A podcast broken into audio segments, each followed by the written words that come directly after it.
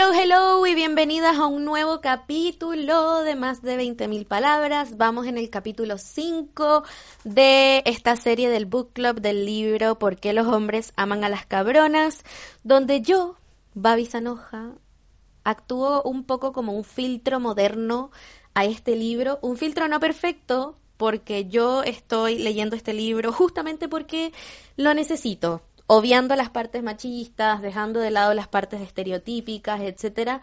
Es un libro que no saben lo bien que me ha hecho en apenas cinco capítulos. Creo que ya estamos llegando casi a la mitad y lo necesitaba. Creo que mi forma de pensar antes de leerlo y ahora es totalmente diferente. Incluso les dije hace unos capítulos que ya ni siquiera quiero una relación y siento que hace unos meses era algo que estaba activamente buscando y deseando y ya es algo que no me di cuenta que no quiero en este momento para mí mi vida y es algo que yo jamás había dicho antes. Nunca había estado en un punto en mi vida que yo dijera no quiero una relación, quiero estar soltera, era algo que quería constantemente. Y yo creo que por lo mismo caí en cometer errores de elegir las parejas que no eran las mejores parejas para mí. Así que, dejando un poco eso de lado, quiero decirles que este capítulo estuvo increíble. Un 13, no, un 180, un giro 180 en comparación al capítulo anterior. No hay nada de este capítulo con lo que yo no esté de acuerdo. Está buenísimo. O sea, siento que este es el capítulo que muchísimas de nosotras necesitamos escuchar, leer y muchas veces después igual de haberlo escuchado, leído, recordarnos, estar en constante em, presencia de lo que dice este capítulo, recordarlo a menudo, recordarlo cuando estemos empezando a salir con alguien, iniciando algo, algo que podría ser serio a futuro, incluso algo casual. Creo que esto también tiene que ver en el ámbito de relaciones casuales, que, que es mantener tu vida, no dejar tu vida de lado por él, mantener tu rutina, mantener tu forma de ser, ser fiel a ti, tener autocontrol, no caer en la tentación, no dejar cosas de lado por él, etcétera, etcétera. Este capítulo va a estar muy, muy bueno. De verdad que, no sé, siento que ojalá lo escuchen de inicio a fin, porque creo que va a ser muy, muy bueno para todas. Y, y nada, Recomiéndenselo también a su amiga que tiende a desaparecerse cada que entra en una relación. Bueno, yo soy Babi Sanoja, me pueden seguir en Instagram, en YouTube, aquí en las plataformas de Spotify, de eBooks, de Apple Podcast también estoy. Agradezco el apoyo por donde sea. Agradezco que me sigan, que me comenten, que me digan que están escuchando este podcast y les gusta, les relaja. No sé por qué mi voz les relaja, pero bacán escucharlo. y, nada, agradezco de verdad mucho el apoyo. Como siempre les digo, donde más aprecio que me escuchen, sobre todo los podcasts, es en YouTube, porque ahí por lo menos YouTube me da un dólar por capítulo. creo que es menos que eso, pero no importa, algo. Eh, de todas maneras, donde sea que me escuches, lo agradezco y agradezco que me compartan si les gustan estos capítulos en sus historias, etiquétenme para eh, que este mensaje le llegue a muchísimas más personas y poder crecer y que este trabajo eh, tenga frutos también, porque es bastante trabajo. El domingo en el book club estuvo muy bueno, pero bastante atropellado. Oh my gosh. O sea, en el Zoom Party. Como les he dicho en todos los capítulos, con las chicas que están siendo parte del Zoom Party, estamos teniendo videollamadas todos los domingos a las 8 de la noche con un traguito para pasarla bien, comentar el libro, comentar Muchísimas están hablando de sus experiencias con sus relaciones actualmente, con los chicos que están conversando, cómo están aplicando estos tips y también hicimos un grupo en Telegram. Así que si quieren ser parte de los Zoom Party, del grupo en Telegram, lo único que tienen que hacer es participar en uno de los Zoom Party y ya con una vez que asistan les entrego toda la información. Eh, lo único que pido es un aporte de mil pesos mínimo eh, o dos dólares en el caso de que estén en el extranjero para poder participar. No tienen que estar leyendo el libro, sí sería bueno que escuchen estos podcasts si quieren participar para que sepan un poco de lo que estamos hablando, em, pero no es necesario, en verdad vamos ahí es para pasarla bien, para sentir sororidad, para escucharnos, apoyarnos entre todas, darnos consejos. Hay chicas que son psicólogas, hay otras que han tenido relaciones muy sanas, hay otras que son cabronas, hay otras que no. Entonces es una oportunidad de escuchar perspectivas de distintas mujeres y, y la verdad que es súper, súper rico el ambiente que se genera. Así que bueno, sin más preámbulo, empecemos con el capítulo número 5. El capítulo número 5 se llama Circo, Maroma y Teatro, cuando las mujeres dejan de valorarse y se vuelven rogonas, de rogar. Suena un poco duro, pero creo que es una realidad muy real y he estado ahí, una realidad muy real, aquí en Dichos de Bárbara. Eh, creo que la premisa de este capítulo es que tendemos, y me incluyo, a sacrificar compromisos adquiridos con nosotras mismas al iniciar relaciones y luego lo mantenemos durante las relaciones que parecieran ser insignificantes al inicio porque son cosas del día a día, cosas como salir con tus amigos, eh, llamar a tu familia, tiempo a solas contigo misma, hacer ejercicio, hacer ese hobby que haces, em, tener tiempo para ir a hacerte las uñas, el cabello, depilarte si es algo que te gusta, visitar a tu familia, etcétera, y empezamos poco a poco a ir sacrificando pequeñas partes de nuestra vida o partes de nuestra vida que parecen pequeñas pero no lo son y terminamos entregando algo que jamás siquiera se nos pidió que, que entregáramos, que diéramos. Es algo que es increíble. Bueno, lo digo de esta forma porque a mí nadie nunca me lo ha pedido. Creo que si alguien te lo pide, cuidado, porque eso es muy tóxico, pedirte que no veas a tus amigos, que sacrifiques y entregues todo tu tiempo, que dejes de hacer tu hobby, tu visitar a tu familia, etcétera. Si alguien te lo ha pedido o te lo pide en el futuro, huye, porque eso no está bien. Pero en el ámbito de las personas como yo, que nunca me lo han pedido, pero yo lo he entregado, creo que lo que más me impacta es que es cierto que uno lo entrega sin que uno lo pida. Habría que ver bien cuál es la psicología detrás de eso, de por qué lo hacemos. Les voy a dar un poco el ejemplo de qué es lo que yo creo que yo he sacrificado, porque analizando mis relaciones anteriores, yo no he, no yo tenía la percepción de que sí entregaba mucho, de que sí dejaba muchas cosas de lado de mi vida cuando estaba en una relación, pero tuve una conversación con mis padres, creo que ya lo dije en uno de los podcasts. Les hice la pregunta, les dije como, oigan papás, yo siento que yo entrego mucho, como que quizás empiezo a dejar cosas de lado que no debería. Y ellos me dijeron, no, para nada en lo absoluto, o sea, tú sigues igual enfocada full en tu universidad, sigues estando aquí en la casa los fines de semana, como que sigues presente en las redes sociales, en verdad no es así. No sé por qué yo tenía la percepción de que sí, pero al menos externamente no se notaba haciendo un análisis después de leer este capítulo, sí me di cuenta que lo que sí sacrifico es el enfoque que yo tengo constantemente en el crecimiento personal, en querer ser mejor como persona, un poco dejar de lado como tendencias eh, no tan sanas que puedo tener, como por ejemplo ahora con esto de leer este libro, obviamente que lo leo con un interés de mejorar para obtener un mejor resultado en mis próximas relaciones. Eh, y, yo soy una persona que está constantemente en búsqueda de, de, crecer. Sí, porque soy Virgo y soy perfeccionista y quiero llegar a ser mi mejor versión posible. Eh, lo he hecho siempre desde que inicié con esto del crecimiento personal desde el punto de vista del amor propio, que lo inicié de los 19 a los 21. Y creo que en mi relación más larga, yo sentí yo tengo esta percepción que durante mi carrera hubo un punto en el que yo estaba viviendo un poco inconsciente, porque no me enfoqué en nada en específico. Justamente nunca salí, no sé, a la playa con amigos en, en durante la carrera, no carreteé mucho, o sea, no salí mucho a rumbear, no, siento que no disfruté mi vida al máximo, que es algo que ahora post carrera sí quiero hacer y me di cuenta que quizás puede ser porque estaba en una relación, estuve en una relación la mitad de mi carrera.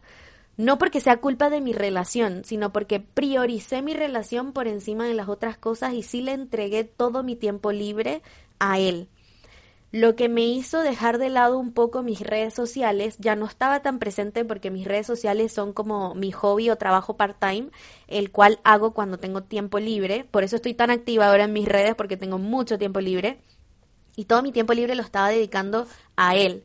Y em, no estaba enfocada en crecer como persona en ningún aspecto porque estaba enfocada en que él creciera, yo quería que él mejorara, yo quería resolver sus problemas, yo quería acomodarle la vida a él. Y me enfoqué muchísimo en él y dejé cero energía para enfocarme en mí. Dejé cero energía para buscar en qué puedo crecer, qué quizás estoy haciendo hoy que no me está beneficiando? ¿Por qué no estoy eh, quizás yendo a conciertos o saliendo, planeando viajes con amigos o saliendo a un bar a tomar algo? Como, ¿por qué no estoy teniendo vida social? Y claro, no la estaba teniendo porque mi vida social, el poco tiempo que tenía libre, la estaba pasando con él. Ahora, mi familia jamás la dejé de lado nunca he sido, nunca fui tampoco de salir mucho a, estas cosas que les digo, entonces tampoco las dejé de lado porque nunca las hice para iniciar, pero es algo que después me di cuenta, tengo que esforzarme en hacerlo. Yo soy muy introvertida, soy muy de casa. Y, y, y me tengo que esforzar para salir, para que cuando me inviten decir sí, aunque en verdad no quiera, porque al final es parte de disfrutar la vida. Entonces, Quizás si esa relación no hubiese sucedido, yo hubiese llegado al punto donde me hubiese dado cuenta, Bárbara, tienes que salir más, tienes que disfrutar más las salidas con tus amigos, tienes que tener esas instancias porque esas son las memorias que vas a tener a futuro que te van a decir, sí, bueno, disfruté mi vida, ¿cachai? Entonces, quizás me hubiese dado cuenta de eso durante el tiempo en el que estuve en esa relación, si no hubiese estado en esa relación o si no me hubiese enfocado tanto en resolver los problemas que él tenía o ayudarlo a él a tener un crecimiento personal más que a mí. Entonces creo que ahí sí me dejé yo de lado un poco de algo que yo hago naturalmente porque me nace, que es esto de enfocarme en mi crecimiento personal, de estar cuestionándome qué puedo mejorar hoy para ser mejor mañana, etcétera, etcétera. Entonces creo que eso sí lo dejé de lado, además de las redes sociales. Con las amistades no tiendo a cancelar ni nada por el estilo cosas que tengan con amigos, pero sí tiendo a escaparme más temprano. no sé si, si es bueno o malo, quizás sí, porque al final igual es, latero para mis amigos como, pucha, ¿por qué te das tan temprano? No sé qué, y es porque quiero ir a ver a mi polor. Así que eso han sido un poco los sacrificios que he entregado que, que no tenía por qué entregar tendemos a cancelar, posponer, dejar de lado y empezar a intentar liberar nuestro tiempo al máximo para tener que hacer lo justo y necesario, como ir a estudiar o trabajar, y tener todo el tiempo libre o la mayor cantidad de tiempo libre posible para estar con él.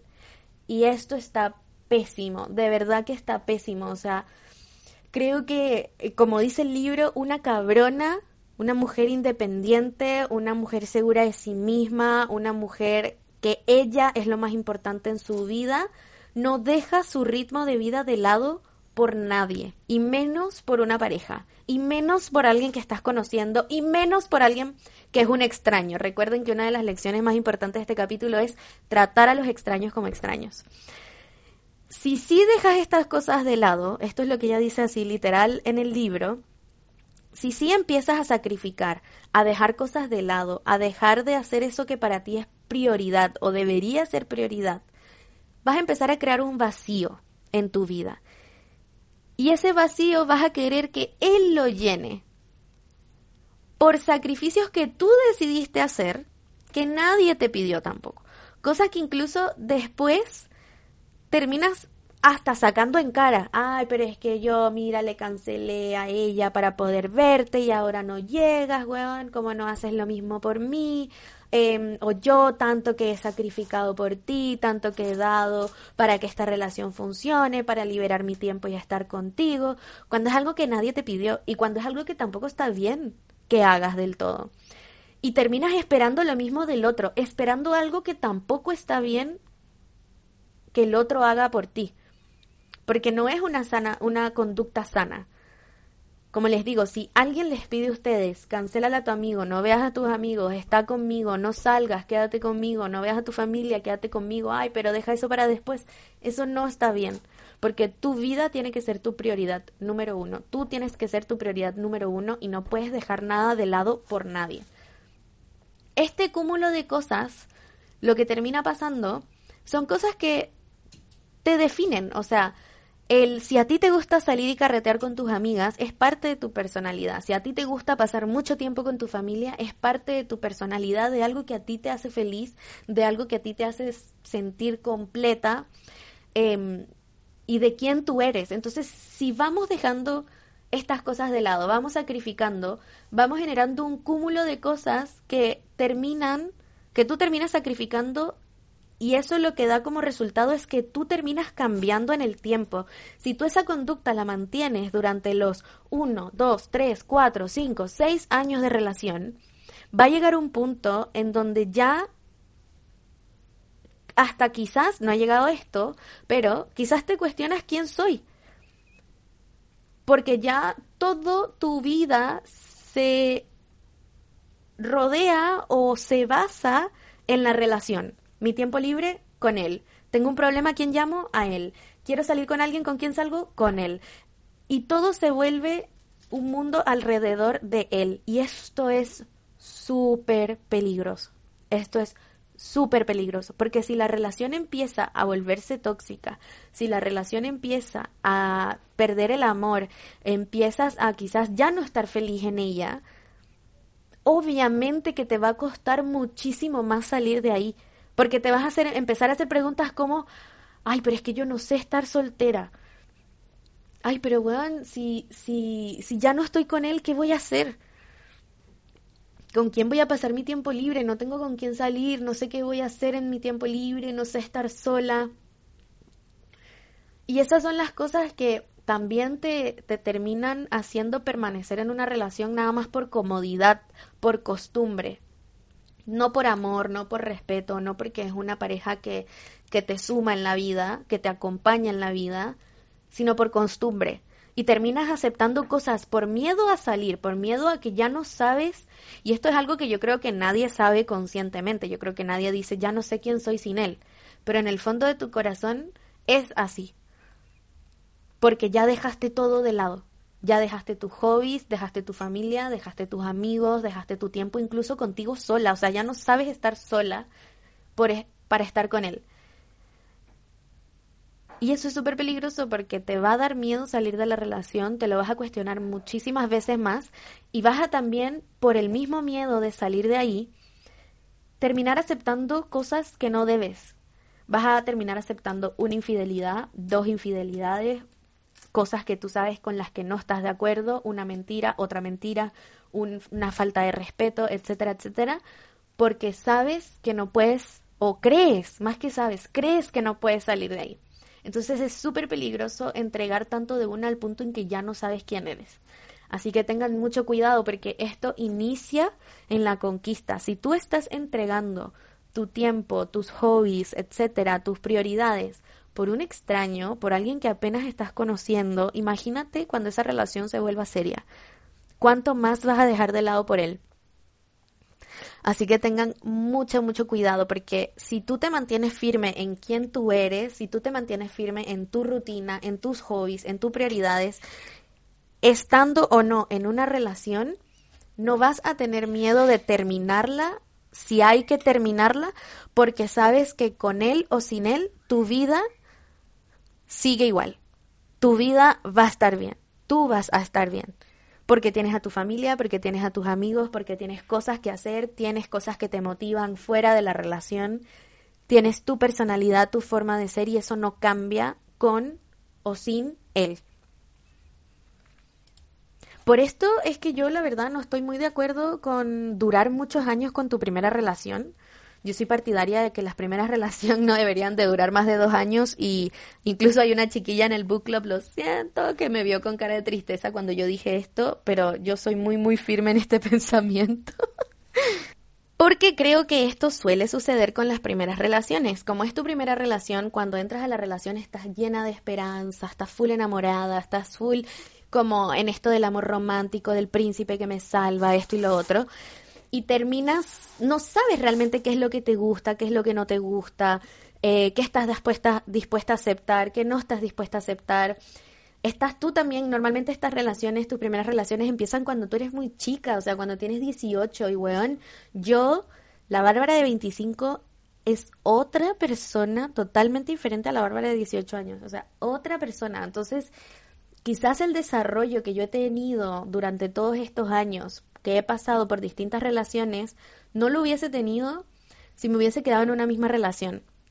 Y creo que es muy fácil que esas primeras relaciones uno termine aceptando cosas que no debe aceptar porque terminas acostumbrándote en el tiempo a estar con ellos, porque terminas aceptando cosas que no debes aceptar.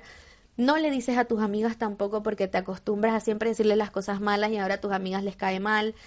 Y no sabes justamente, después de que pasan muchos años, ya no te acuerdas lo que es estar soltera, ya no, ya no sabes, o sea, nunca pasaste por esa realización que yo creo que es lo que sucede cuando tú terminas con tu primera relación de Ah, weón, porque creo que los miedos de la primera relación es típico como, ay, pero no voy a encontrar a alguien como él nuevamente, nunca me voy a volver a enamorar como él, nadie nunca se va a volver a fijar en mí, como si la wea fuese una, algo una vez en la vida y fuese lo mejor de la vida. Y después cuando tú terminas esa primera relación te das cuenta, no, sí puedo estar sola. Hay personas incluso mejores que él con, lo, con los que puedo estar. O sea, si estoy sola o si él no es para mí, chao, dejo esto y bye. Pero siento que esa fuerza interior, esa realización, como esa, eso de que se te abren los ojos y tú dices, bueno, todo eso que pensaba durante la relación cuando no sabía si terminar o no es falso. no sucede hasta que tú terminas esa primera relación. Entonces, bueno, ese es mi razonamiento. Lo siento si hay alguien aquí que tenga cinco años de pololeo, pasó por el colegio, universidad y no sé qué, etcétera. Yo no, no, no sé, me da miedo, me da miedo. No digo que no pueda funcionar, o sea, si les ha funcionado, bacán, pero a mí me da un poquitito de miedo porque siento que es mucho más fácil que sucedan este tipo de cosas que estamos hablando. El libro dice que nosotras sacrificamos esto que sacrificamos porque queremos recibir lo mismo de vuelta. O sea, si yo estoy liberando mi agenda porque quiero verte, obviamente lo estoy haciendo porque espero que tú tengas tiempo para verme, o sea, que yo también estoy esperando que tú liberes tu agenda para verme, que son sacrificios que no debería hacer nadie en una relación, o sea, nadie debería de dejar sus hobbies, su tiempo, su familia, sus amigos, su tiempo libre solo de lado por nadie. Y, y saben que me pasa que haciendo este análisis, también lo comuniqué en el Zoom Party, yo empecé a cuestionarme por eso les digo que este libro me encanta, porque por mucho que haya cosas que yo no estoy de acuerdo, esas cosas con las que no estoy de acuerdo, igual me hacen cuestionarme y llegar a otras conclusiones que sí me abren los ojos full. Y yo sé que uno de, las de los problemas que yo he tenido en mis relaciones anteriores es que nunca estoy conforme. No he, no he tenido las mejores relaciones. Pero en la relación más sana que tuve, que fue durante estos dos años, igual no estuve conforme. Y y quizás esa inconformidad es porque yo entrego demasiado, demasiado, entrego de más, he entregado de más y espero la misma entrega de vuelta, una entrega que no es sana entregar, una entrega que probablemente no sé, pero el libro también lo dice y me dio mucha risa porque es verdad. ¿Cuándo ustedes han visto que un hombre sacrifique algo de esto por ustedes? O sea, los hombres por lo menos que yo he conocido, jamás dejan una salida de amigos de lado por verme. No dejan ni siquiera de ir a cortarse el cabello. O sea, ellos son súper firmes. En mi experiencia en general, los hombres son súper firmes y sí se mantienen como firmes justamente, sorry que sea tan repetitiva la palabra, pero se mantienen firmes a su rutina. no, no dejan esas cosas de lado por uno y uno sí espera que las dejen. Y no está bien esperar eso. Y si uno está constantemente esperando que el otro sacrifique cosas que no debería sacrificar, obviamente que vas a estar siempre inconforme. Obviamente que nunca vas a estar feliz de que él, no sé, eh, pase mucho tiempo con sus amigos o eh, no cancele alguna cosa del trabajo porque tiene que ir a verte o no cancele o no deje de jugar videojuegos, que es algo que lo hace feliz o lo mantiene como ocupado o es su descarga por ti. Entonces, igual agradezco estar cuestionándome estas cosas porque creo que sin esto hubiese caído en el mismo problema aquí para siempre y nunca hubiese estado feliz y conforme con una relación porque yo tampoco estaba respetando el que el otro tenía una vida, del que el otro tenía una rutina, que el otro tiene también otras prioridades. Y es algo que si yo quiero que me lo respeten a mí, yo tengo que respetarlo del otro también. creo que como queremos lo mismo del otro, a veces hasta nos involucramos y como ellos no sacrifican estas cosas, buscamos involucrarnos de más en la vida de nuestra pareja. Esto es lo que a mí me pasó en el sentido de yo querer arreglarle sus problemas, pero también puede pasar, por ejemplo, en querer, en querer ir al gym con ellos. Algo que se supone que era de ellos, que era su, su momento, ahora lo quieres hacer con él. Cuando él sale con tus amigos, bueno, no lograste que él no fuera a jugar con sus amigos, entonces o sea, a juntarse con sus amigos, entonces ahora tú también quieres ir y juntarse con sus amistades y terminan haciendo un grupo de amistades juntas, que un solo grupo de amistades en común me refiero. Entonces, que eso igual es complicado porque después si terminan, terminan compartiendo amigos, entonces es difícil porque ahora, weón, si voy a ver a mis amigos, que eran sus amigos para iniciar, pero durante la relación nos hicimos amigos también, lo voy a ver a él y pierdes amigos cuando pierdes la relación, entonces es complejo juntar amigos. Y, y, claro, empezamos a tomar un rol o querer tomar más roles que solamente el de Polola. En mi caso, yo intenté tomar rol de mamá, de que le soluciona los problemas y les hace las cosas.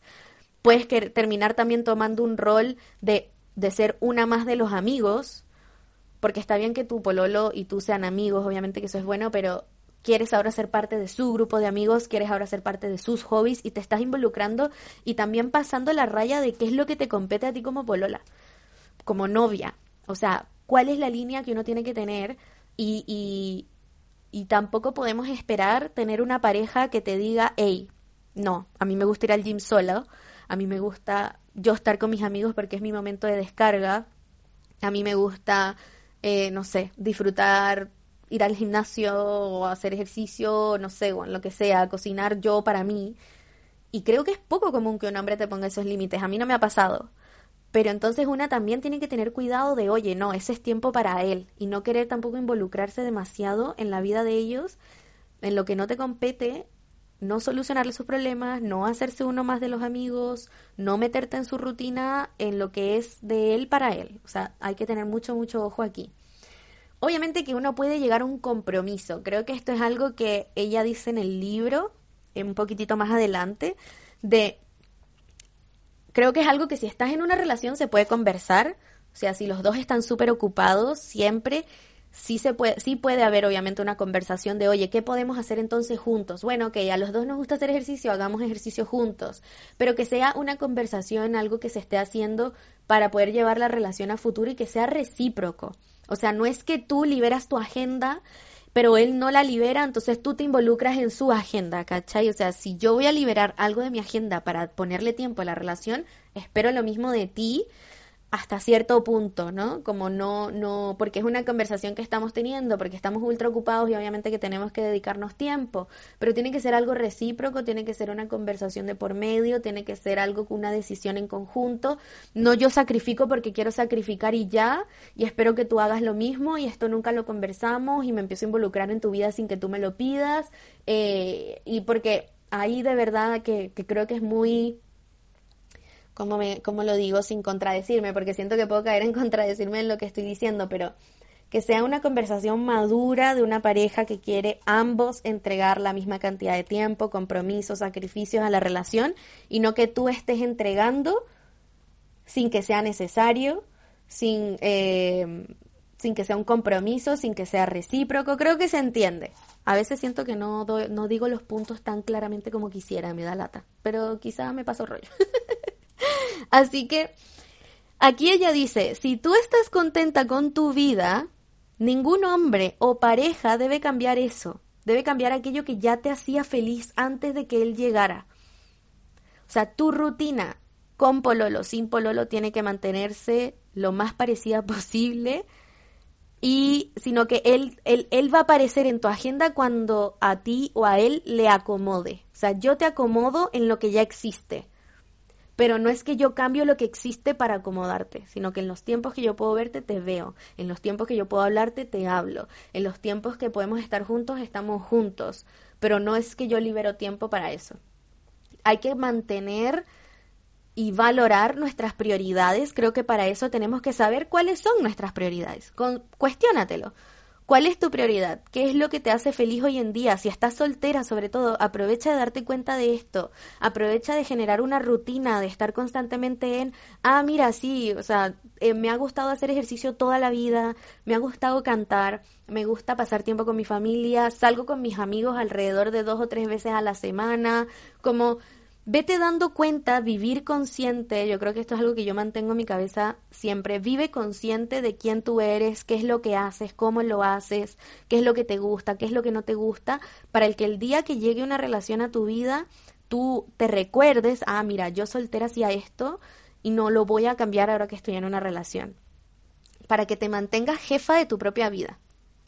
No, no hay que depender ni de la aprobación ni la opinión del otro. A mí me pasó en esta misma relación de dos años que mm, era la primera vez que yo estaba teniendo una pareja como seria a medida que igual ya tenía mi, mi, Instagram y, mi vida pública un poco instaurada y yo también estaba em, empezando a mostrar más mi cuerpo en las redes sociales porque estaba empezando a ser más segura de mí misma.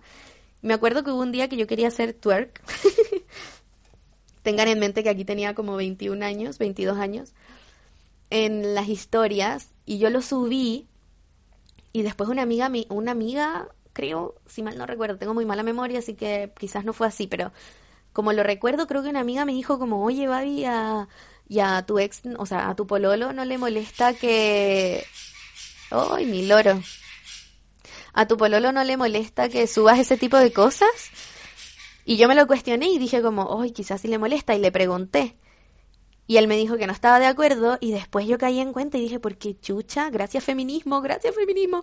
Y dije, ¿por qué chucha le estoy preguntando? Chao, como que yo tengo que hacer lo que yo quiera y yo me muestro como yo quiera en las redes sociales y eso es algo que él tiene que aceptar. Menos mal feminismo de verdad, gracias. Porque no sé si hubiese tenido este razonamiento y no me hubiese dado cuenta de que estaba pidiendo una aprobación que no necesitaba tener, ni una opinión que necesitaba tener, que no necesitaba tener, eh, de su parte. Así que menos mal. Y después continué haciendo lo que yo quería y mostrándome como yo quería en Instagram. Pero sí llegué en un punto a preguntarlo. Y, menos mal caí en cuenta y, y dije, no, esto no está bien. Para esto es súper importante cuando tú identifiques cuáles son tus prioridades, cuál es tu moral, cuáles son tus hobbies, qué es lo que te hace feliz ahora que estás soltera, sobre todo si estás soltera, no lo veas como algo menor, no lo veas como, ay, bueno, salir con mis amigas. No, salir con mis amigas es súper importante. Hablar con mis amigas es súper importante. Tener tiempo sola. Yo, por ejemplo, adoro estar sola. Estar sola para mí es súper importante. Cantar, para mí cantar es un descargo emocional gigante. Para mí es importante. Entonces, estas son mis prioridades, no son cositas chiquititas que hago en el día a día, no, son fundamentales en mi vida y eso no puede cambiar. Y así, de nuevo, cuando estés en una relación, no vas a estar dispuesta a cambiarlo. En el momento en el que cambias por él, o para él, o para la relación, estás bajando un montón los estándares de la relación. Un montón, porque en el fondo estás entregando todo Estás tú entregando todo, algo de nuevo que nadie te pidió, que probablemente él tampoco está entregando, tu vida, tu tiempo, tus prioridades, tu individualidad e incluso hasta tu personalidad. Y por lo tanto, el esfuerzo que él tiene que hacer en la relación es cero. Ahora, como tú entregas todo tu tiempo, él no tiene que hacer tiempo para ti, sino que tú te acomodas a su a su rutina. Como ahora tú haces gimnasio con él, él no tiene que preocuparse de nuevo de acomodarse o acomodar su agenda para ti o ver cuándo tú puedes verlo a él o viceversa. Entonces, el esfuerzo que él va a tener que poner en la relación porque tú le estás acomodando a él, a tu vida totalmente, va a terminar haciendo que él se esfuerce cero y por lo tanto vas a terminar rogando por ese esfuerzo y a veces incluso rogando por lo mínimo, que es lo que a mí me ha pasado. Me pasó con 10 de 10. Rogando por tiempo, rogando por comunicación, rogando por fidelidad, rogando por honestidad, que son cosas que yo creo que uno jamás debería de pedir, jamás. Si tú encuentras que estás pidiendo tiempo, bueno, no sé, quizás tiempo puede ser un poquito, pero fidelidad, honestidad, compromiso, comunicación en una relación, que es lo mínimo para que una relación funcione, amiga, date cuenta, sal de ahí. Menos mal yo me di cuenta y salí de ahí. con 10 de 10. Y yo me daba cuenta de eso, yo le decía 10 de 10 como, weón, ¿por qué tengo que rogarte lo mínimo? ¿Por qué tengo que pedirte lo mínimo? Que es que respetes mi tiempo, que seas comunicativo con lo que realmente quieres, no me digas que quieres una relación seria cuando claramente no la quieres porque sigues hablando con otras chicas, no porque chuchan la infidelidad, porque no eres capaz de ser fiel, como porque tengo que rogarte lo mínimo en una relación. Y eso, si tú estás rogando, pidiendo lo mínimo, de verdad, no vale la pena, salgan de ahí, de verdad, en este mismo momento. Yo creo que algo que tienen los hombres, que es muy real, y ella igual lo dice en este libro, es que ellos tienen un switch impresionante para quitar el romanticismo, quitar eso de que quieren estar contigo e ir y hacer lo que quieren o tienen que hacer. Es como típico de las películas, no sé, una chica se queda a dormir con un chico, o sea, se acuesta con él, se queda en su casa y el weón está a las 5 de la mañana vistiéndose para irse y no está ahí no, y no va a llegar tarde al trabajo, ¿cachai? No va a dejar de hacer algo porque tú estés ahí, porque es como, ok, bueno, mi eh, hasta aquí era y yo tengo otros compromisos que tengo que ir a atender. Y hay que saber tener ese switch. Hay que saber tener control de, de estas ganas que tenemos de estar con la persona, de esta intensidad que por lo menos yo tengo y si ustedes son algo parecidas a mí en cuanto a cómo hemos lidiado con las relaciones anteriormente, probablemente también lo tienen, que es esta intensidad que, ¿saben qué? Sí es. Y de verdad que suena feo y yo sé que en el libro suena súper machista, pero sí es, en mi caso, y lo acepto, como lo aceptó James Charles en su último video, de disculpas por el drama en el que se metió, si es desesperación,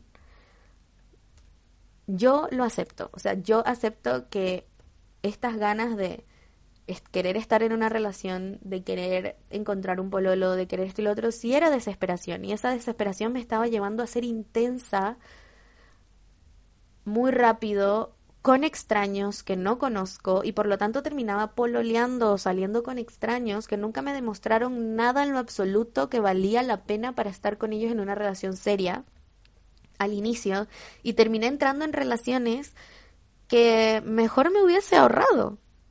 ¿Para qué? O sea, las agradezco porque sobre todo con 10 de 10 siento que aprendí un montón toqué fondo, pero para salir volando de ese fondo a un nivel de ahora nuevos estándares que en verdad valoro, que voy a respetar y que no voy a bajar nunca más por nadie. Entonces en ese sentido agradezco porque era como necesitaba que me abrieran los ojos de este patrón repetitivo que estaba teniendo de que, que no puedo continuar si quiero tener una relación a futuro o tener relaciones a futuro amorosas que valgan la pena, que sí las quiero todavía, pero me he dado cuenta que con este libro mi nivel de intensidad, necesidad, por ejemplo, de hablar con weones en Tinder, de tener las aplicaciones, ha bajado un montón. Con todo y que estoy en mi casa, generalmente no tengo trabajo así fijo, fijo aún, en Eteria no estamos teniendo proyectos, entonces tengo mucho tiempo libre y estoy entrando a esa etapa de la soltería, me estoy un poco saliendo del tema, pero no importa. Estoy entrando un poco a esa etapa de la soltería que yo me acuerdo que viví tres años después de mi primera relación donde amaba estar soltera. Y más que soltera, sola. No, no estaba hablando con nadie, no estaba saliendo con nadie, no estaba teniendo nada casual con nadie. Y amaba estar sola amaba dejar el celular tirado en la cama y desaparecerme tres horas porque iba a ver una película con mis padres, no tenía que estar pendiente del celular, si me hablaba no me hablaba alguien.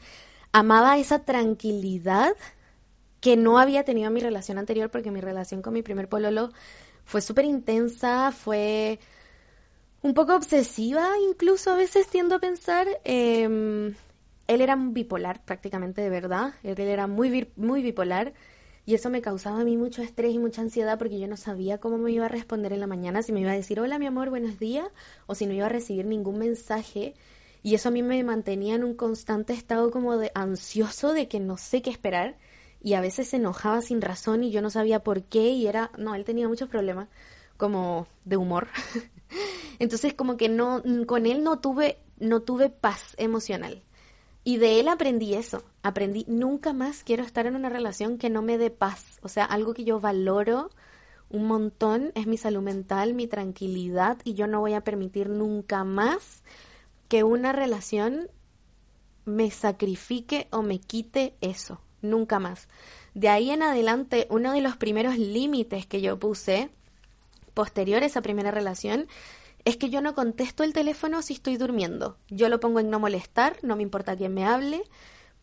dejo las llamadas prendidas porque uno nunca sabe alguna emergencia, pero las notificaciones no me llegan ninguna. No me importa, no me importa, no me importa quién eres, no me importa si eres mi pololo, mi amiga en el trabajo, no me importa quién mierda eres. Mi sueño no me lo interrumpe nadie. Porque en esa relación yo perdí mucho sueño.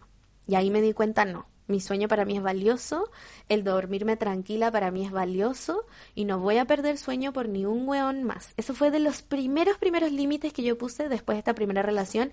Por eso es importante terminar las relaciones rápido, porque es cuando uno se, está, se da cuenta de estas cosas. ya lo siento, no lo voy a seguir diciendo porque siento que se van a enojar conmigo. Pero en ese periodo de soltería de tres años, yo dije, ¿sabes qué? Yo quiero que mi próxima relación se sienta como si estuviese soltera. Quiero estar en una relación donde yo sienta que estoy soltera. Y es heavy porque así debería ser. Uno debería estar en relaciones donde tú te sientas tranquila, donde tú te sientas tranquila de lo que haces, de lo que no haces, de tu rutina, de que no hay nadie pidiéndote explicaciones, de cosas que no tienen que pedirte explicaciones, no caer en toxicidades, etcétera, etcétera. Así se debería de sentir uno en una relación.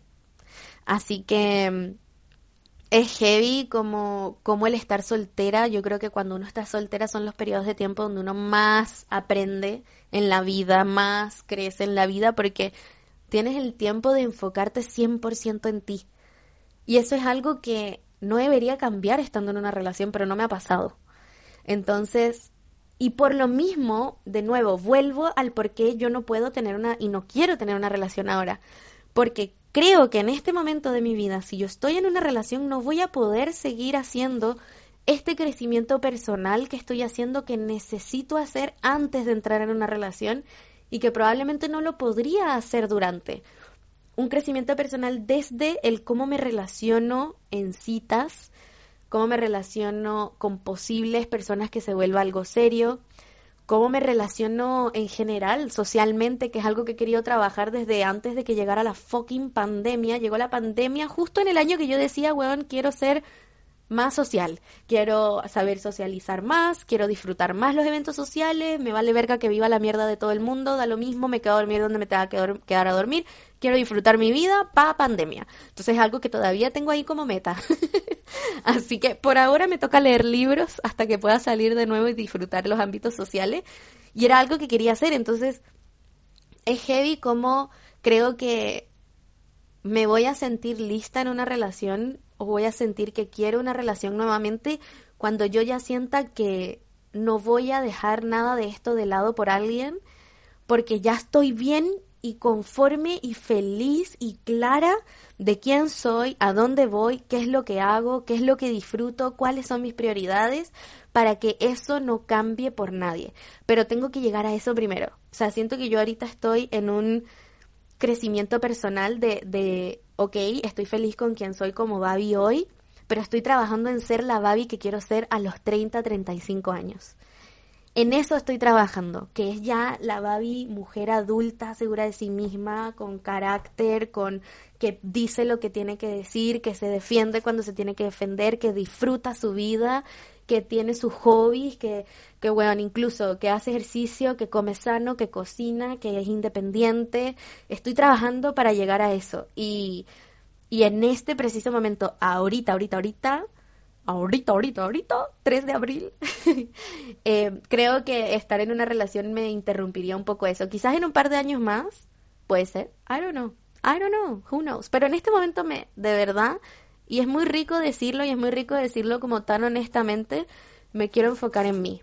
Y como tengo esta tendencia que cuando entro en relaciones me enfoco en el otro, no quiero perder ese enfoque, no quiero enfocarme en nadie más, me quiero enfocar en mí.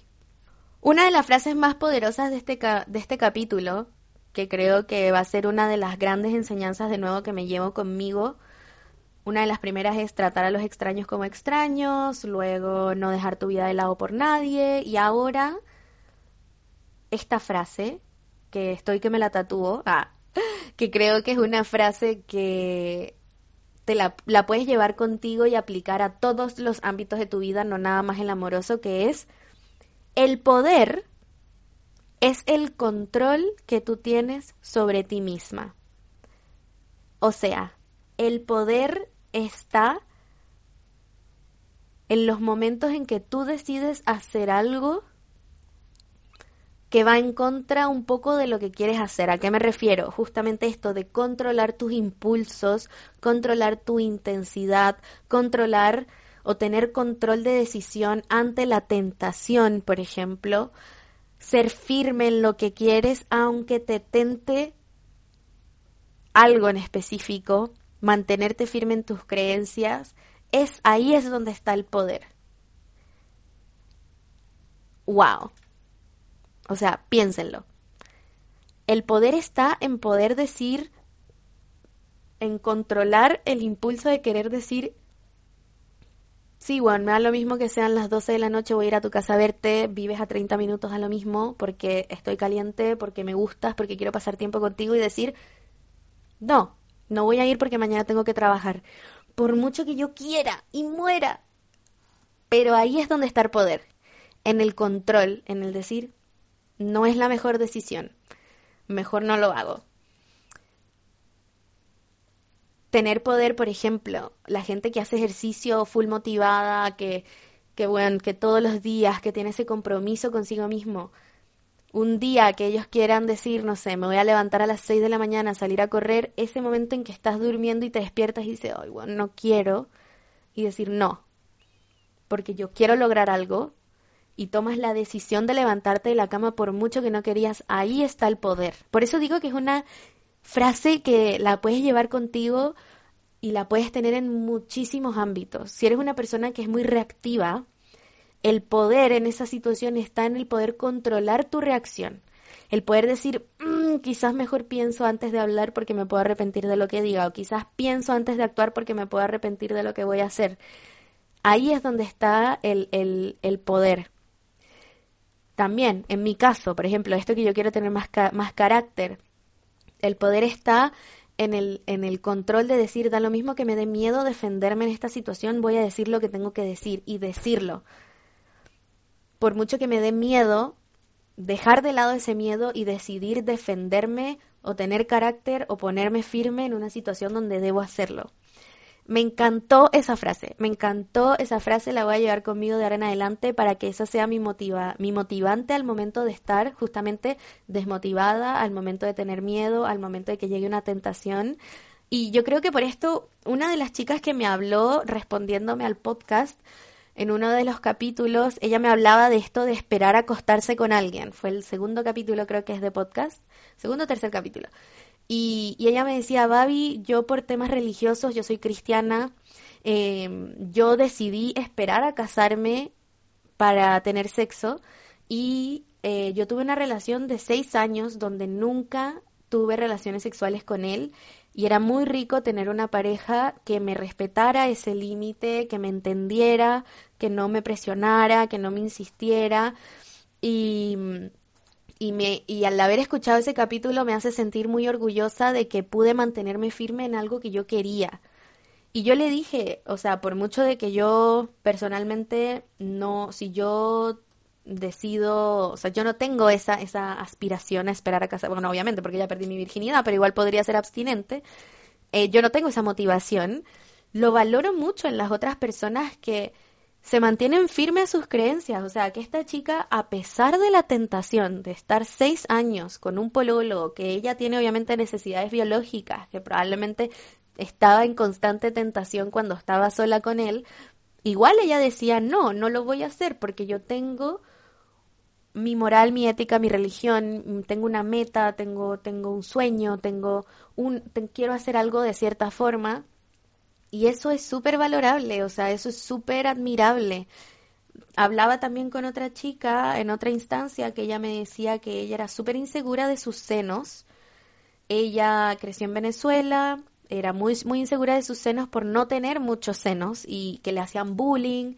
Y ella cuando estaba como saliendo un poco de la adolescencia, entrando a la adultez, ella perdió su virginidad los veintitantos años porque ella nunca se sintió suficientemente cómoda con su cuerpo para tener relaciones. Y yo igual le decía, a pesar de que no lo hiciste por algo que obviamente no es del todo bueno, o sea, sentirte tan insegura con tu cuerpo, un punto de que no quieres hacer algo eh, que tú sabes que es rico, que quizás sí lo harías si fuese segura de ti, obviamente que no es, la no es lo mejor, o sea, ideal que tú te sientas bien contigo misma, seas segura de ti misma y que, y que eso obviamente te permita disfrutar tu sexualidad, es lo ideal. Pero igual le dije, igual es súper valorable que a pesar de que eras insegura de ti misma, que a pesar de que eh, no lo estabas haciendo porque te insegurizaban tus senos, igual habla súper bien de ti misma que nunca cediste a hacer algo que no querías hacer. O sea, nunca que te mantuviste súper firme a la decisión de no estoy lista. No estoy lista porque no estoy segura de mí todavía, porque es una situación en la que me voy a sentir incómoda, porque, porque no quiero. Y no haberlo hecho, a pesar de que ella igual me dijo que estuvo en una relación como de dos años, qué sé yo, y tampoco nunca lo hizo, le dije, igual es eso es súper bueno, o sea, es súper bueno que te hayas mantenido firme a algo que tú no querías hacer, es súper valorable. Entonces, ahí está, Ahí es donde está el poder. El poder de decisión de si algo te hace, te, no sé, te hace sentir incómoda o si hay algo que quieres lograr, lo hagas o no lo hagas basado en la firmeza de, eh, de tu poder de decisión de mantenerse firme a eso, de, de, de no ceder, si no es un sí rotundo, no ceder a algo que no es algo que estés 100% segura de que quieres hacer, salir de situaciones incómodas, eh, hacer aquello que no quieras hacer, por ejemplo, levantarte temprano a hacer ejercicio que en la mañana tú dices, no quiero, y hacerlo igual porque es algo que tú sabes que a futuro es algo que quieres obtener, sea tener un cuerpo musculoso, sea mejorar tu salud, la razón que sea. Ahí eso es algo súper admirable. La constancia, el poder de decisión, y, y, el mantenerse como fiel a tus creencias, a tus valores, a tus objetivos a futuro. Ahora paso a otro tema que estuve conversando en el Zoom Party con las chicas, porque hay una frase que ella hizo que, que ella dijo que a mí me hizo sentido con las amistades, pero es heavy que no lo veo igual en las relaciones amorosas. Ella dice, cuando no esperas nada de nadie, es porque no necesitas nada de nadie. Eso a mí me pasa en las amistades. Yo desearía tener el tipo de apego, razonamiento, relación que tengo con mis amistades en el ámbito amoroso, pero no lo tengo. Yo no sé si ustedes saben lo que son los tipos de apego, si son psicólogas o han escuchado alguna vez de psicología, probablemente sí. Búsquenlo, investiguenlo y cuestionense cuál es su tipo de apego. Hay distintos tipos de apego. Los apegos en el fondo quiere decir cómo tú percibes, relacionas, vives las relaciones interpersonales. Puede ser, eh, por lo que decía una de las chicas en el Zoom Party, que era psicóloga, ella decía, hay un tipo de apego global, que en el fondo es el que, el que te describe en el cómo tú te apegas en cuanto a los sentimientos, cómo tú percibes las relaciones en general, sean familiares, amorosas, amistosas. Y hay ciertas tendencias también hacia un lado u otro lado en cada uno de los sectores, sea laboral, amistoso, amoroso, familiar, etcétera, que puede variar un poco. Yo tengo un apego súper eh, seguro, que es el apego más sano, con mis amistades, que me encantaría tener con las relaciones amorosas. Yo a mis amistades las acepto como son, yo no espero nada de mis amistades, de verdad que no espero nada. Tengo cero expectativas de nada. Cuando es mi cumpleaños tengo cero expectativa de quién me va a saludar, quién me va a regalar qué, quién me va a celebrar.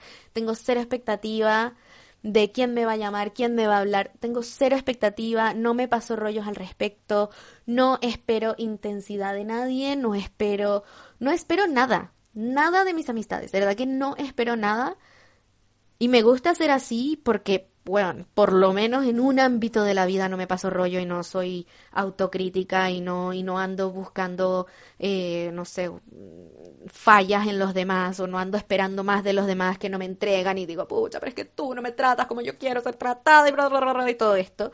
Entonces como que ya, ahí me ahorro problemas. Y, y, me gusta ser así, o sea, me gusta aceptar a mis amistades como son. Tengo amistades que son súper intensas, como Maite. Maite, te amo si estás estudiando, escuchando esto. Maite me habla todos los días, me llama, hablamos por horas, es rico, es súper cariñosa conmigo. Esto, esto y lo otro. Y tengo otras amistades que no me llaman nunca y me da lo mismo, yo los llamo. Y yo hablo con ellos una hora y me escuchan una hora y conversamos. Y yo sé que, bueno, mi amigo Jan no es de llamar, porque es introvertido, porque le causa un poco de ansiedad las llamadas por teléfono, y yo lo acepto como él es, y no le voy a pedir algo, y no lo voy a forzar, y no me voy a sentir mal porque él no lo haga, porque él es así, y yo lo acepto como él es.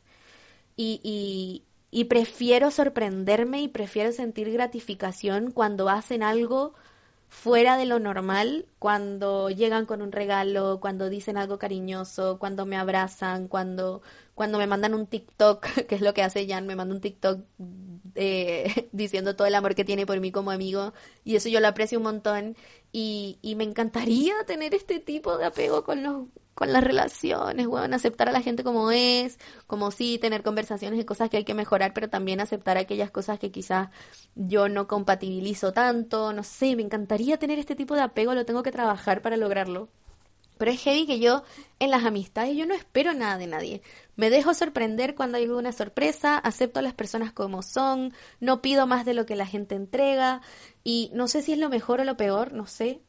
Pero para mí es súper rico porque de verdad que, que, me evito problemas, me evito cuestionarme, me evito, me evito amistades tóxicas, o sea, no sé, yo me encanta y me encantaría de verdad tenerlo con las amistades. No sé qué opinen ustedes de este tema, me gustaría saber si me lo pueden comunicar a mi Instagram o en los comentarios del, del capítulo en YouTube, de esta frase de cuando no esperas nada de nadie es porque no necesitas a nadie.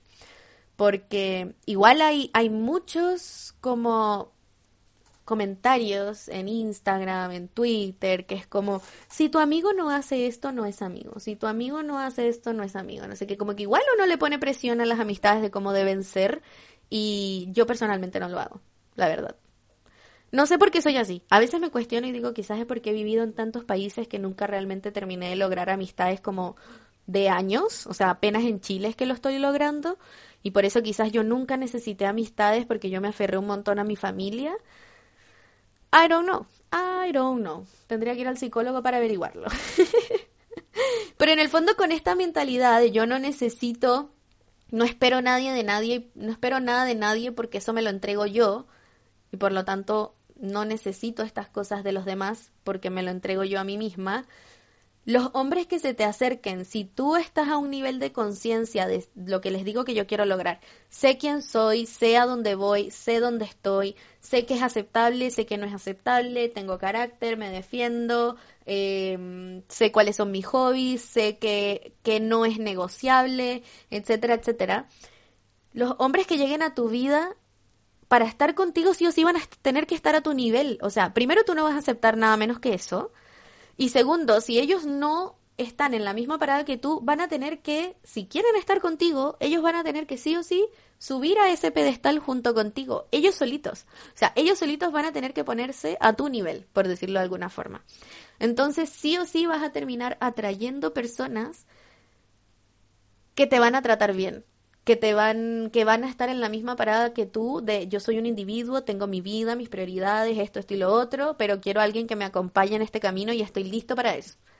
Así que eso es lo bacán. Creo que por eso de nuevo, creo que de ahí viene la frase de enfócate en ti, si te enfocas en ti llegará como esa persona, por lo mismo, porque eso es súper atractivo.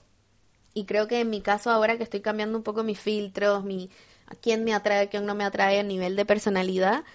Para mí, y, es algo que dije desde el primer capítulo, creo, yo quiero una pareja que sea un acompañante, que él tenga su vida, que él tenga sus logros, que él resuelva, su, que él resuelva sus problemas, que él tenga algo que le apasione, que lo mueva, que lo lleve, lo traiga, que lo, que lo motive, eh, tenga sus amistades, su familia, tenga su vida completa y yo tenga mi vida completa, pero los dos completos decidimos estar juntos y acompañarnos por un periodo de tiempo que ojalá dure harto. en mí, idealmente yo quiero una relación que dure harto. Pero bueno, si no, que dure lo que tenga que durar. Aquí igual ella habla que es súper importante ser clara, directa y honesta sobre lo que necesitas. Ella da el ejemplo que ya hemos dado en capítulos anteriores de si alguien llega tarde, dejarle súper claro como, oye, en verdad me estás haciendo perder mi tiempo, yo tengo otras cosas que podría estar haciendo en este momento y prefería que me avisaras con anticipación si no puedes llegar para yo poder hacer estas otras cosas que prefiero hacer. O si él te dice, oye, salgamos, no sé qué, tú le puedes decir, oye, no, en verdad no puedo porque eh, quiero, o sea, tengo que ir al gimnasio, no sé qué, y que él te diga, ah, ya, pero un día que no vayas, no, o sea, tengo que ir al gimnasio, es algo que hago y no lo vas a sacrificar en el fondo por él. No le tienes que decir eso, pero decirle, es para mí, para mí importante ir al gimnasio, así que no lo, tengo que ir sí o sí, lo siento. Eh, ser clara y directa de que no estás dispuesta a sacrificarlo. Ay, así que les tengo tarea. Tarea, tarea, tarea. Quiero que ustedes piensen y se cuestionen algo que ya dice en el libro. ¿Cuál es tu ritmo? ¿Cuál es tu rutina? ¿Cuáles son tus prioridades? Analiza, ¿qué es lo que hago yo? Obviamente sé que en pandemia está un poco difícil, pero piensen en quizás en el periodo antes de pandemia. ¿Qué es lo que yo hacía antes de la pandemia? ¿Qué tan frecuente veías a mis amigos? ¿Qué tan importante es para mí ver, ver a mis amigos? Porque quizás en mi caso no le dedicaba mucho tiempo a salidas con amigos, pero me di cuenta que sí es algo importante que me tengo que esforzar en hacer. Quiero empezar a salir con mis amigos más. Para mí es importante mi trabajo, llegar a tiempo, salir a tiempo. Para mí es importante el tiempo estar sola, para mí es importante leer un libro, para mí es importante escuchar podcasts, para mí es importante estar presente en mis hobbies, en las redes sociales, pasar tiempo con mi familia. ¿Qué es importante para mí? ¿Cuál es mi rutina? ¿Qué tan a menudo lo hago o lo quisiera hacer? Y creo que esta pregunta, que es infinita, también te puede ayudar a cuestionarte qué puedo mejorar entonces. Como les digo, este es el tema de las amistades que yo quería empezar a ver más a mis amigos. Quería empezar a hacer otros panoramas, salir a tomar un café, ir a bares. Quizás mi imagen es importante para mí, que es otra cosa que yo empecé a cambiar ahora mi imagen, el cómo me visto, el cómo me presento ante el mundo es importante. Quizás debería trabajarlo, quizás no me estoy expresando con mi imagen como quiero, o quizás sabe que en verdad no estoy durmiendo tanto como yo sé que debería dormir y un poco empezar a trabajar en eso también. Empezar a trabajar en eso que sí quieres lograr, que sabes que es importante para ti mantenerlo en el tiempo, hasta que ya se vuelva costumbre y no tengas que forzarte en hacerlo. Y luego de que ya tengas un poco esta respuesta, preguntarte en el ámbito de las relaciones amorosas, en la conquista, qué estás dispuesta y qué no estás dispuesta a aceptar. ¿Qué es conversable y qué no es conversable? Tanto de ti como de él. Yo, por ejemplo, hice una lista que les quiero compartir, pero es más, tiene más que ver con él que conmigo. Quizás voy a hacer la tarea de esto de hacerlo con, conmigo también, que no estoy dispuesta a aceptar como que yo cambie o yo ceder eh, y que sí, quizás estoy un poco dispuesta a ceder o no, etcétera, porque no lo hice, se me ocurrió ahora, me parece un buen ejercicio igual. ¿Qué estoy dispuesta a aceptar? Cosas que quizás no me encantarían de una pareja, pero que estoy dispuesta, ok, sí lo podría aceptar. Alguien, por ejemplo, extrovertido. Yo me di cuenta que yo compatibilizo mejor con hombres introvertidos, me gustan un poco más. Pero sí puedo estar con alguien extrovertido, no tengo problema con eso. Alguien que sea carretero. Carretero es como que le guste rumbear, que le guste salir a, no sé, a bailar o a tomar con sus amigos, etcétera, lo podría aceptar. No es lo que preferiría, yo preferiría a alguien que sea más como yo, más de casa, más de salidas a café, de shopping o panoramas como un poquitito más lujosos. Ah, ya, buenos restaurantes, cosas así. Em, podría aceptar que viva con su familia, no necesariamente tiene que estar full independiente y puedo aceptar también distancia, que no viva en mi misma ciudad. No es el escenario más favorable, pero lo puedo aceptar. Que no estoy dispuesta a aceptar. Yo ya les he dicho, para mí el tema de la insistencia es gigante, porque creo que un hombre insistente es porque no me respeta, entonces que no me respete, pero ese respeto creo que es súper fácil darte cuenta con la insistencia porque cuando te insisten es porque no respetan tu respuesta, no respetan tu no, no respetan tu no quiero, no, no quiero hacer eso, no estoy cómoda o simplemente, no sé, no estoy dispuesta a aceptar insistencia, no estoy dispuesta a aceptar desmotivación, no me gusta un hombre desmotivado en la vida, un hombre que no tenga un foco, no tenga metas, no tenga sueños, no me gusta, no es algo que esté dispuesta a aceptar. El control, alguien que quiera justamente pedirme, oye, no hagas esto, ¿por qué estás mostrando tu cuerpo en las redes sociales? ¿Por qué bailas? ¿Por qué esto? ¿Por qué el otro? No. Intensidad muy rápida o sin sentido, un weón que desde el día uno me esté diciendo es que eres la mujer más hermosa del mundo y me encanta tu personalidad. Es como, weón, hemos hablado tres mensajes. Eso me habla de desesperación y eso me habla de que tú también le estás haciendo eso con todo el mundo. Así que no, tampoco estoy dispuesta a aceptar intensidad porque eso es una red flag, una, eh, ¿cómo se dice? Señal de alerta para mí ahora. No estoy dispuesta a aceptar tampoco ego. A mí el ego me ahuyenta. Me dice, sal de ahí, weón. Ego, no estoy dispuesta a aceptar ego. Yo tampoco estoy dispuesta a aceptar un hombre muy solicitado. Un hombre que reciba demasiados comentarios como de mujeres en sus Instagram. Por ejemplo, yo no podría estar con un hombre influencer como modelo. Yo sé que yo no podría. O sea, no. Puede ser una inseguridad mía, puede ser, pero sé que no podría y por lo tanto no, no lo podría tener. No sé, me, me he topado con perfiles en Tinder que después los encuentro en Instagram y tienen como one, 20 mensajes de minas como guachito rico, me encanta y no sé qué. Y para mí eso es una también gran alerta de no. Y tampoco estoy dispuesta a aceptar drogas, ni siquiera marihuana. A mí no me gusta. Y tampoco me gusta un hombre que tome mucho. Eh, porque yo no soy así y no compatibiliza conmigo, entonces no estoy dispuesta. Y tampoco, ay, no sé, el tema fitness, ay, lo tengo que pensar. Es que yo encuentro que que la compatibilidad de estilos de vida es súper importante. O sea, si yo tengo una pareja que es full fitness, que le preocupa muchísimo su... No, no, no, no, no sé si su salud y su físico no, sino que le gustan los deportes outdoor, le gusta acampar, le gusta hacer trekking, le gusta salir a manejar bicicleta, le gusta esto y lo otro. No, no, no vamos a compatibilizar porque yo no voy a querer hacer esas cosas y a él probablemente tampoco le van a gustar hacer las cosas que a mí me gustan hacer, que son los otros panoramas, ir a tomarse un cafecito, hacer un picnic, ir a un bar, em, ir a buenos restaurantes a comer buena comida, no sé, como que... Eh, y ahí el estilo de vida, todos los estilos de vida se respetan, pero creo que sí es súper importante la compatibilidad, entonces igual en mis no negociables podría estar el, eh, el que tenga un estilo de vida demasiado diferente al mío. Creo que está bueno hacer el ejercicio de lo que es sí podrías negociar y lo que no. Tú, o sea, que estás dispuesta a entregar y que no eh, en una relación. Voy a hacer ese ejercicio después. Ella igual habla de, eh, continuando con el tema, de tomar tus decisiones sin cuestionarte después y tampoco permitir que te cambien tu opinión. O sea, si tú dijiste no, no me puedo quedar en tu casa porque mañana tengo que ir a trabajar temprano, no ceder, o sea, mantenerte firme de nuevo, el ten autocontrol, de que si él dice, ya, mi amor, pero quédate, no, no puedo, de verdad, no puedo, me tengo que ir, no sé qué, y mantenerte firme, no dejar como que te, te tuerzan el brazo, creo que se dice, eh, respecto a tus decisiones. Y por eso es que a mí no me gusta un hueón insistente, por lo mismo, porque creo que no te respetan, en el fondo, no respetan tu, tu respuesta, tu no, tu límite que estás tratando de forjar. Quiero terminar con varios, varios tips que ella da. De nuevo, todos los capítulos ella los termina con tips como aleatorios de qué hacer, qué no hacer. Y bueno, quiero que ustedes los escuchen y ahí se cuestionen si están de acuerdo o no están de acuerdo, pero se los quiero leer igual porque a mí sí me parecieron súper buenos tips.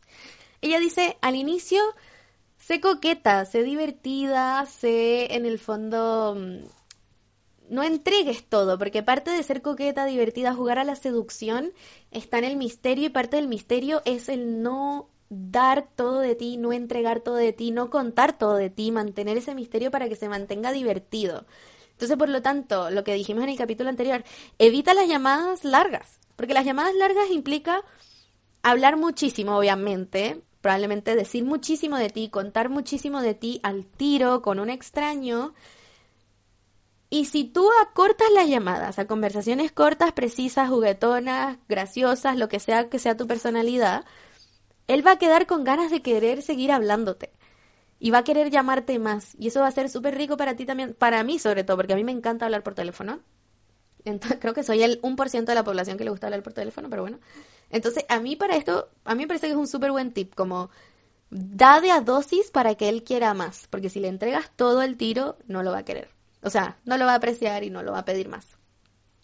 Y por lo mismo, para mantener el misterio, no hables de temas demasiado profundos, de tus problemas o sus problemas personales, que la weá no se vuelva demasiado seria muy pronto, eh, ni de la astrología y compatibilidad, porque también se puede sentir como que tienes un interés muy grande de saber si son o no son compatibles y por lo tanto puede que estés en verdad buscando la forma o, ya jugando a la psicológica a ver si podemos ser pareja muy pronto. Es como, bueno, no me importa si somos compatibles o no, porque no sé siquiera si esto se va a volver o no una relación, ¿cachai? Entonces, tratar de evitar como esas cosas.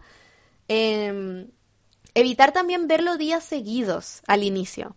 Tratar de verlo quizás dos de cada tres veces que él te invita a salir. De vez en cuando obligarte a decir que no.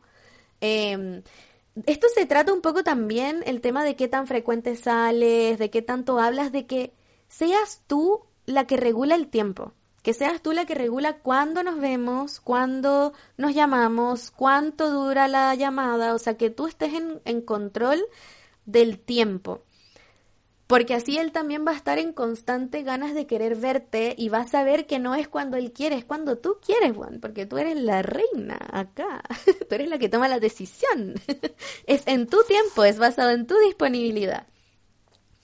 Ella también habla, obviamente, se segura de ti misma en, en las citas, en las salidas, o sea, disfrútalas. No pidas lechuga en la cita, pide tu sushi, tu arroz chino, tu pasta, pide comer rico, pásala bien, disfruta, muestra tu personalidad. Como que no tengas miedo en ser tú realmente, no trates tú tampoco de poner una máscara de tu personalidad, o sea, enfocarse en ser buena compañía, enfocarse en mostrar quién tú eres, eh, pero tratando de nuevo de mantener algo de misterio para que se mantenga un poco esa diversión y podamos también disfrutar las cosas chicas como decíamos en los capítulos anteriores. No intentes cambiarlo, no intentes jugar a la psicóloga, a la mamá, oye, pero ¿por qué? Mm, ¿Y por qué no sabes a qué quieres emprender? A ver, pero ¿qué cosas te gustan? A ver, yo te lo resuelvo. Ya, ¿qué te... Ah, mira, con eso podrías hacer este emprendimiento y lo puedes hacer de esta, de esta forma. Eh, mira, yo tengo un contacto, te lo puedo pasar para que tú llames y hay fondos que puedes aplicar. No que... Bueno, yo soy así. Entonces, no trates de resolverle la vida menos a un extraño como que... Mm, sí, él te puede contar, quizás, si él quiere, si le nace, lo que quiere hacer, lo que no quiere hacer, si está perdido en la vida o no, pero no gastemos tampoco bla bla innecesario en los extraños. Em, evitar acompañarlo a panoramas que él siempre hace con sus amigos, de nuevo, porque tú no quieres ser uno de sus amigos. En el caso de que el weón te guste, tú quieres ser más que eso. Sus amigos son sus amigos y tú eres otra cosa. Contigo son otras cosas. Contigo son otros panoramas. Contigo son, al menos de que, bueno, sea casualidad de que eres de su grupo de amigos, etcétera, y está un poco complejo. Si te invita o llama último momento, no vayas, no contestes. No vayas. Tú no eres un panorama de último minuto. Tú eres un panorama que vale la pena planificar. Tú eres una persona que vale la pena darse el tiempo de ver. Tú no eres un plan B, plan C, plan D. No, plan B, plan B, plan B. Tú eres plan A. Em, no busques proyectos. Bueno, yo soy una persona que para Polo los busca proyectos. Mm, a ver, ¿cómo te puedo arreglar y mejorar para que salgas muchísimo mejor de lo que entraste a la relación? No, que él arregle sus propios problemas. Y si él no puede arreglar sus propios problemas y su vida está en caos, él solo va a poder traer caos a la relación. Si él no puede tener su vida en algo en orden, menos va a poder tener una relación en orden. Entonces, evitemos gente pues esto ya lo dice en el ámbito de la gente drogadicta, pero yo creo que esto también sirve en la gente que los poló los proyectos. No.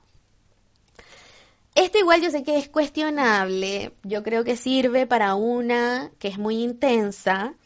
No responda siempre a los mensajes inmediatamente. O sea, dejemos la intensidad de responder los mensajes al segundo que nos los envían eh, y también ella da el ejemplo de, weón, si acaban de llegar de una cita, si él te está dejando en tu casa, no es necesario que apenas tú entres por la puerta de tu casa, cuando él todavía está en el auto afuera, que tú le mandes un mensaje apenas entres. Hoy la pasé muy bien, muchas gracias. No, o sea, llega a tu casa, come algo, dúchate, cámbiate, acuéstate, ve redes sociales un rato si quieres y después le puedes responder el mensaje si es que él te habla primero o le puedes decir como, hola, que tengas buenas noches, muchas gracias por la invitación. O sea, ¿cuál es la intensidad si lo acabas de dejar de ver?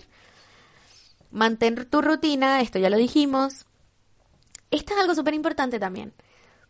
Dejemos de disculparnos y dar explicaciones que son innecesarias y sobre todo si no nos las pidieron. Y aunque no las pidieran, tampoco hay que darlas. O sea, si tú no le pudiste responder al segundo que él te habló porque te ocupaste, porque estabas en el trabajo, cuando le respondas no le digas, oh, sorry, estaba ocupada, estaba trabajando, jaja, hola, ¿cómo estás? No, o sea, respóndele, hola, ¿cómo estás? Bien, ¿y tú? O sea, no demos, primero no nos disculpemos por algo que no deberíamos disculparnos, que es tener la prioridad de hacer tu trabajo, así que no se disculpen y no des tampoco razones, o sea, ¿por qué? ¿Por qué dar razones? Creo que estamos muy acostumbradas a, a que cuando decimos que no tenemos que explicar también el por qué.